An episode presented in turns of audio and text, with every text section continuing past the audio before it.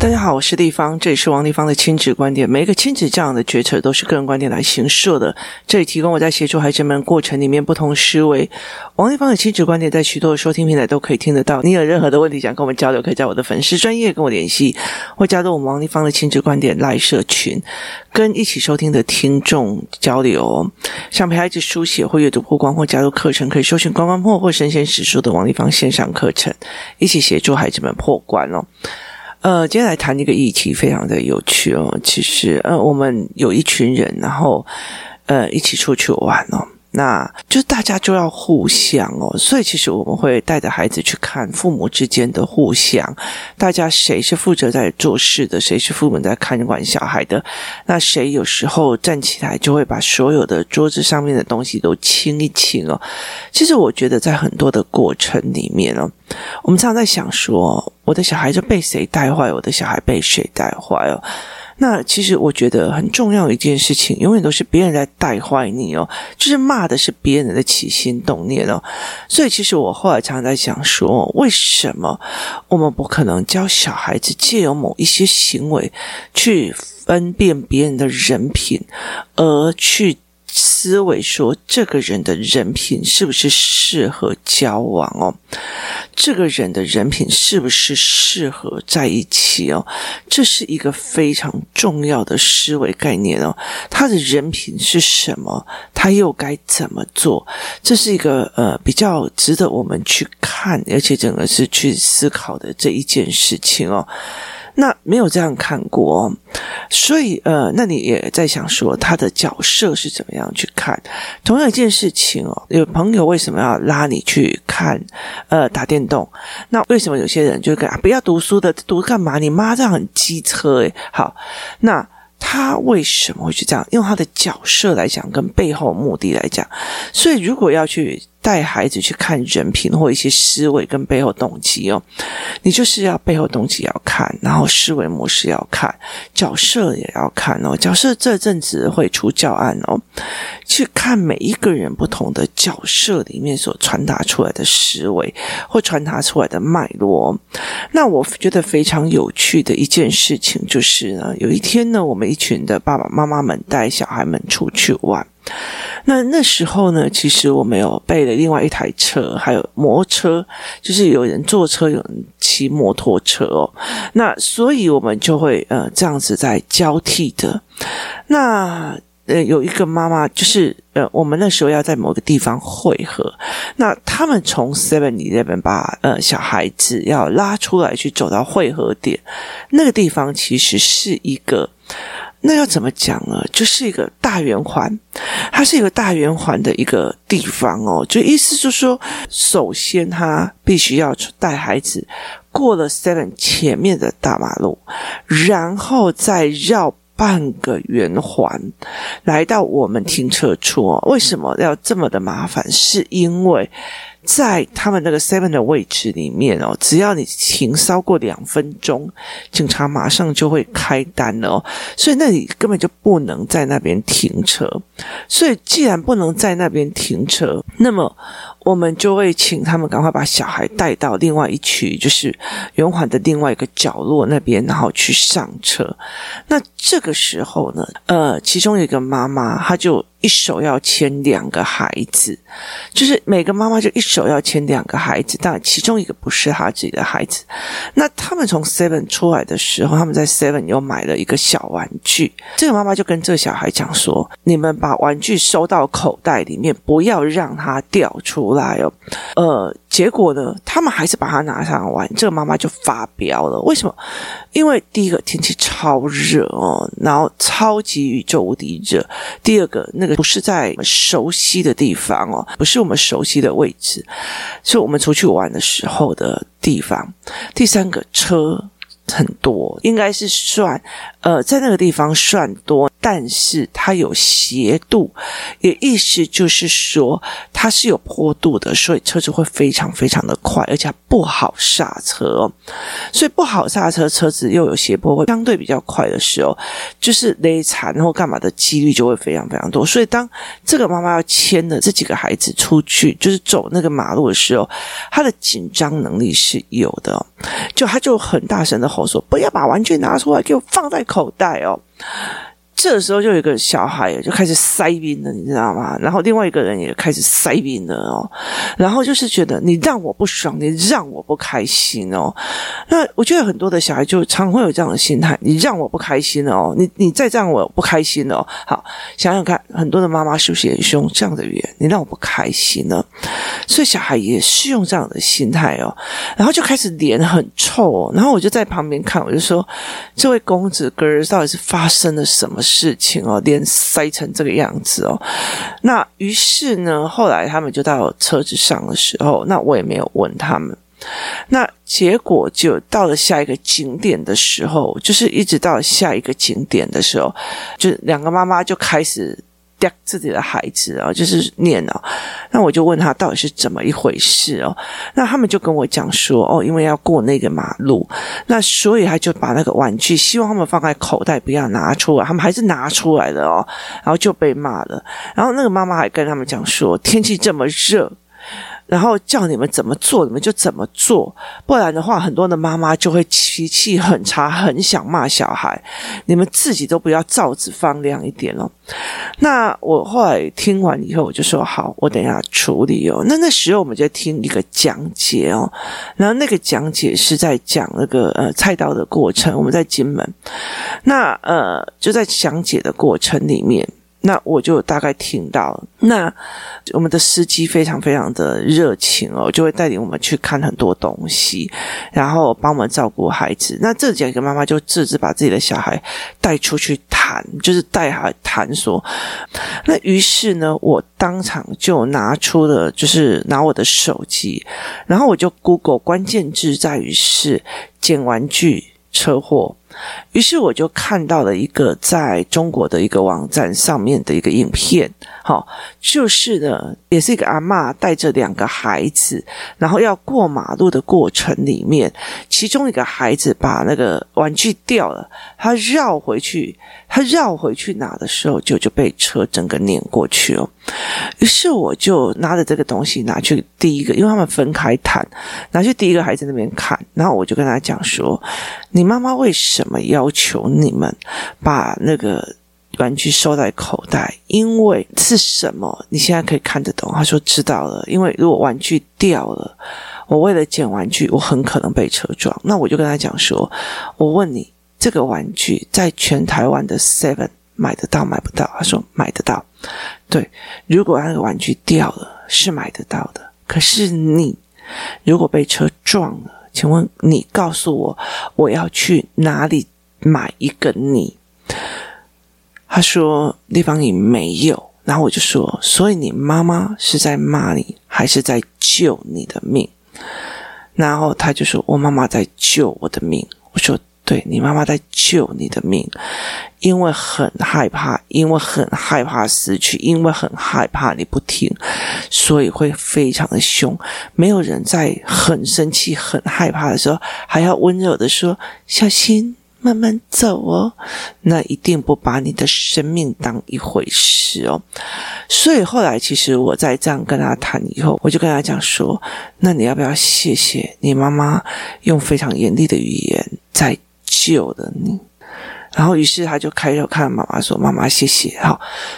就是要把所谓的我是被骂的，去让他看这位妈妈的背后动机，因为妈妈的脑海里面一定有非常多小孩子为了捡玩具而被碾过，有可能发生，例如说，呃，斜坡，然后那个机车骑士来不及刹车，然后整个翻倒的画面。可是孩子的人生里面没有这些画面，他的画面只在于我。我要玩我的玩具，我要多看一下我的玩具，不行吗？你为什么要让我美送？你为什么要让我难过？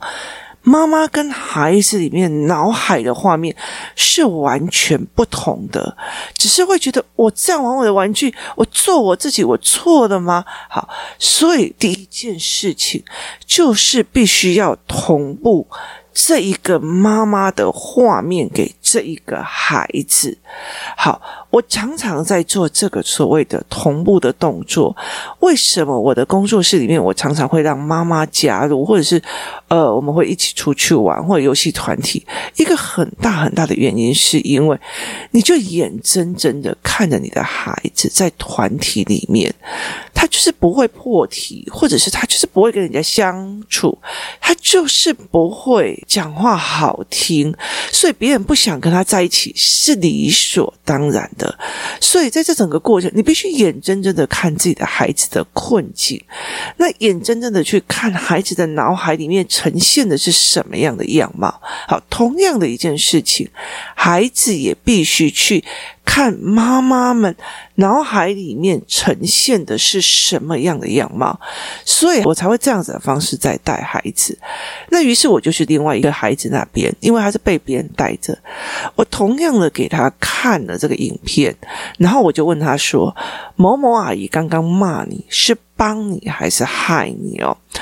我说：“玩具到处都可以买得到。”可是你这一个人，他负着你妈妈的意愿，把你拉着，他可以允许你出了任何一个问题，他怎么跟你妈妈交代哦？这里面还有责任心跟，就是我们。担当责任的概念啊，所以他看完以后，我就跟他讲说，因为他很脸很臭，然后很塞宾这样子，然后我就跟他讲说，别人在帮你，还是在救你的命哦。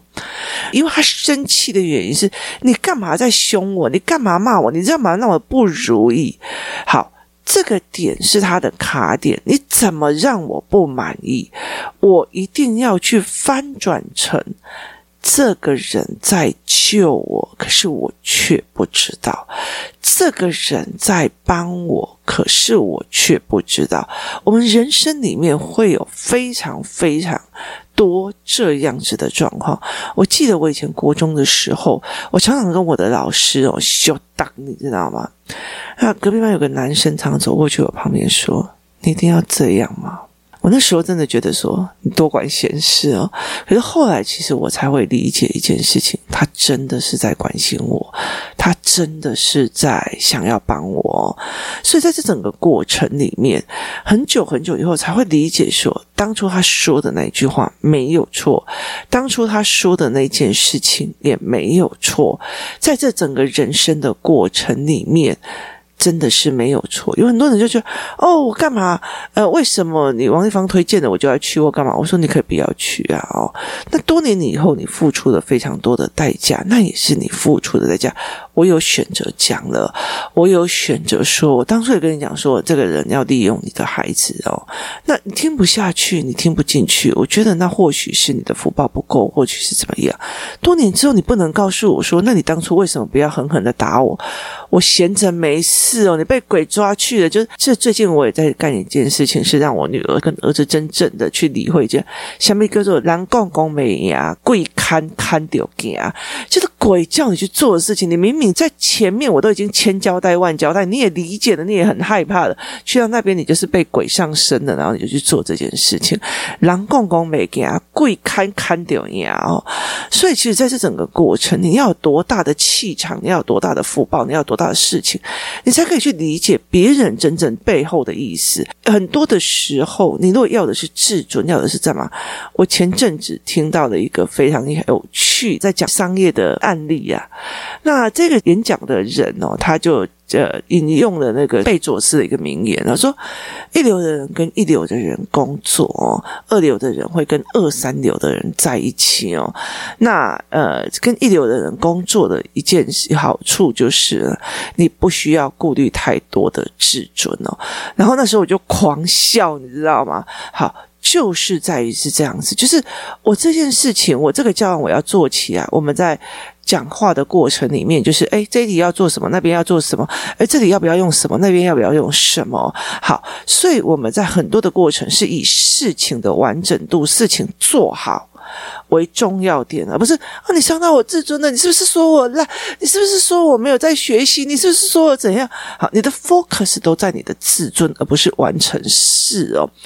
所以其实呃，我觉得非常有趣的是，这个讲师讲了的，下面有别的非常多的评论，他说哦，我不赞成这一句话，我觉得人还是要有自尊哦。然后那个老师就只讲说。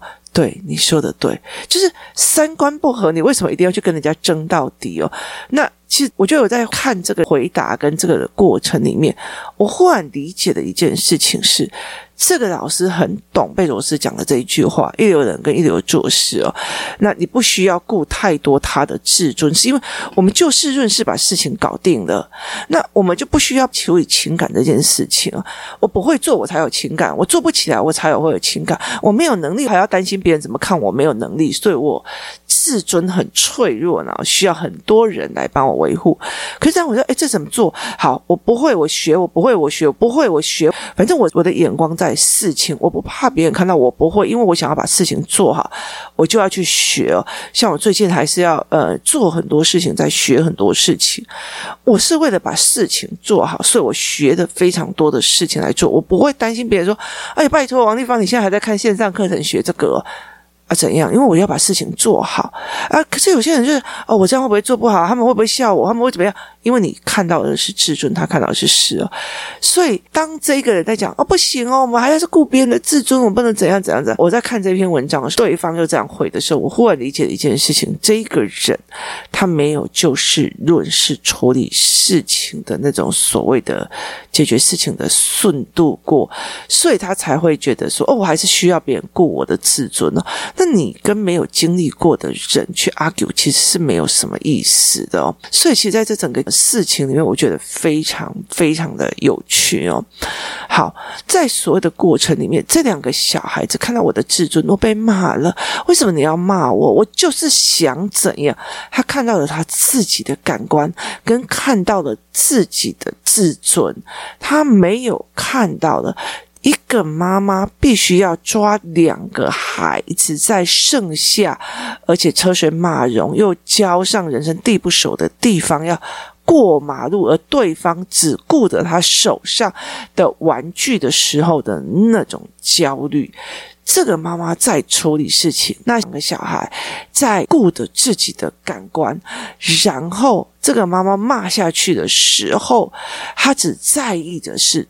我的自尊受损了，我的自尊受损了，他没有办法去理解对方真的在处理事，并且。避免危及生命安全的事情发生哦，所以其实我觉得这是一件非常有趣的一件事情哦。在所有的政策里面跟政治理论里面，你去看，很多人并不会站在一个国家宏观的角度在看说，好，那为什么要开放人进来？为什么不开放人进来？那现在为什么要让疫情扩散？为什么要怎样？如果以免疫学的角度是怎么样才是最全民最好？的，而不是拜托，我想要出个国回来还要被关几天，是你自己的角度哦。哦，他怎么可以这样限制我？我有人身自由，好，看到自己的自尊，这个东西其实是角度的不同哦。那你要在哪一个角度里面练你的孩子变成哪一个角度的人，是一件非常有趣的一件事情哦。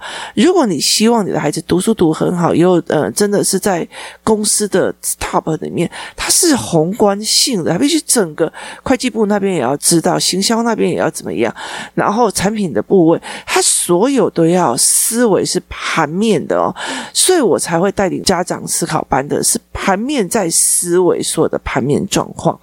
那这样子的过程里面，我们才可以让孩子是盘面思维的孩子，不是感官思维的，去看懂这一个妈妈，她为什么用这样子的方式处理事情。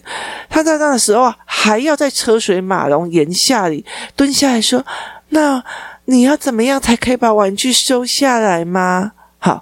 没有办法，因为旁边两分钟就会开单，所有的人车在代数等这两个孩子。如果我这样做的，如果那个妈妈这样做的，她只是告诉这个孩子，世界可以为你停止。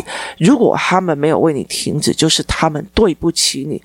你告诉我，这个理论到了二三十岁，他还是适用吗？他如果还是这样认为，他会忧郁症，他会躁郁症，他不是对这个孩子最好的一个思维模式哦。所以，怎么去看这件事情是一件非常有趣的事情。我又怎么引导孩子去思维这件事情，也是一件非常有趣的事情。你要让孩子从有什么好气的？你怎样，你的都不听话，你怎样，人家就叫你走了，你还不走，叫你走口袋收着好。这里还是你的感觉跟你的命令被违背了，被否定了而美颂。就是妈妈觉得我在跟你讲，你都没有在听；我在跟你说，你也没有在用，你都不听我的。好，是我自己的感觉被不爽了，被违背了，所以我的自尊受损了。可是这整件事情最重要的一件事情，是不是让孩子里面脑袋里面呈现的？哇，原来在马路中间掉东西、捡东西太危险了，而这这也是。我们想要让他一辈子脑海里面有这样子的因果画面，而可以让他不管在全世界，或者是长大之后，他很清楚这一点，而避免他自己的灾祸产生。有些人在在玩一玩，然后东西掉了，他也是这样子的状况。我曾经有一次哦，骑着脚踏车，我妈妈的电动脚踏车，然后。我那时候，其实我后来其实，在台北也是用电动脚踏车在行进哦。可是我后来买的都是要那个，就是脚踏车本身是重的，我没有办法是一般的脚踏车里面加一个电动马达的那一种，因为它车身过轻。那我妈妈那时候买的就是这一种，然后我妈妈又非常的在意本人欧巴对，所以她就会跟我讲：“你出去你要戴帽子。”所以我就戴了一顶草帽。骑着电动脚踏车，结果呢，这个草帽就中间飞走了。我紧急刹车要去捡那个帽子，我整个人的脚踏车是，你知道吗？就是呃，因为车速过快，然后呃，又紧急刹。前轮，我整个人是翻过去的，而且整个人是所有东西，包括人都是在马路上。而且那个时候，我觉得我真的非常好命的一件事情是，在那个地方，它其实是个非常多车子的铁路平交道。我摔出去那当下，刚好火车要过去，所以车子被挡在后方，要不然我就被碾毙了。其实孩子没有这样的经验值，他不知道这样子的危险性哦，所以孩子不知道，他只看到他手上的玩具，怎么翻转孩子？你是在帮我的、救我的命的，还是在骂我的？这才是一个非常重要的点。而当这一件事情发生之后，你骂他，跟你让他成为这一生永远都记住的画面，是两种不同的解决方法。